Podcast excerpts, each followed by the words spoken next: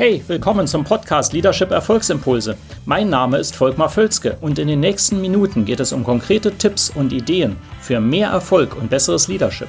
Noch eine Anmerkung. Ich bezeichne im Folgenden die Episode manchmal als Video.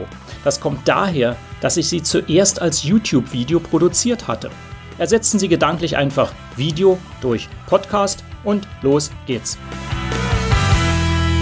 Hatte ja im letzten Impuls, ähm, ich weiß auch nicht, ob Sie den gesehen haben oder wo der auftaucht, aber Sie können ihn ja mal suchen, das Thema Unsicherheit äh, zum Thema gemacht und darauf, bin darauf eingegangen, was für Symptome denn vorliegen, damit Sie daraus schließen können, dass Sie selber oder eben eine Person, die Sie kennen oder Ihr ganzes Team oder Personen in Ihrem Team eben unsicher sind. Und das sind interessante Symptome, die oft gar nicht der Unsicherheit zugeschrieben werden. Ich finde das eben sehr spannend, wenn man als Coach unterwegs ist, so wie ich, ähm, dass das ja schon wichtig ist, dann rauszufinden, wo liegen die Grundursachen. Das ist ja im Prinzip etwas wie ein Arzt, der die Diagnose erstellt. Also Unsicherheit ist oft ein Grund.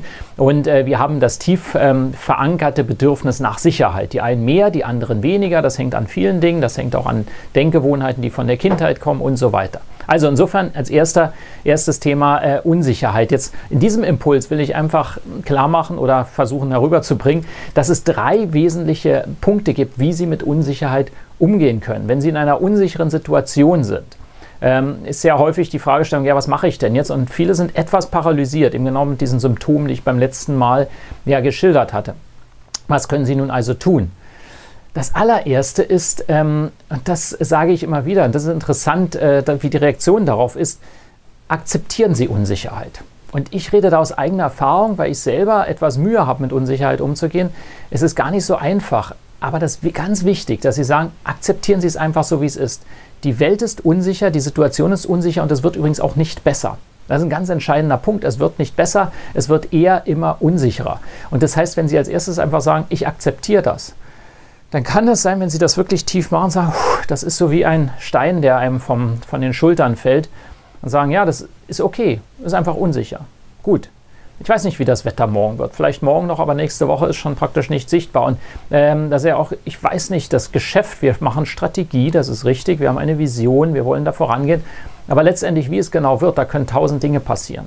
Und wenn man das einmal so akzeptiert, ähm, ja, das ist dann eine wesentliche Erleichterung. Und so können Sie auch übrigens Ihren Teammitgliedern äh, helfen, mit Unsicherheit umzugehen und sagen, ja, das ist unsicher. Sie können so in Meetings, in Meetings ähm, manchmal sagen, okay, wenn so diskutiert wird, ja, das und jenes und Tierrisiko und sagen, Leute, die Welt ist unsicher, es wird unsicher. Und jetzt kommen wir gleich zum nächsten Punkt. Lass uns vorangehen. Das wäre so der zweite Ratschlag, den ich äh, gebe. Die zweite Idee. Äh, gehen Sie voran das ist auch so. Ich hatte mal einen Artikel geschrieben vor nicht allzu langer Zeit darüber, wie sie die Zukunft ausleuchten.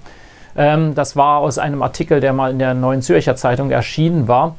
Und da geht es eben einfach darum, das ist so eine Wahrheit, dass äh, Sie können im Prinzip die Zukunft nur dann überhaupt sehen und, und vernünftig ausleuchten mit einer großen Lampe, wenn Sie vorangehen. Wenn Sie da stehen bleiben, wo Sie sind und versuchen, jetzt machen wir die Strategie für die nächsten fünf Jahre, ist das ganz schwierig. Sie müssen vorangehen.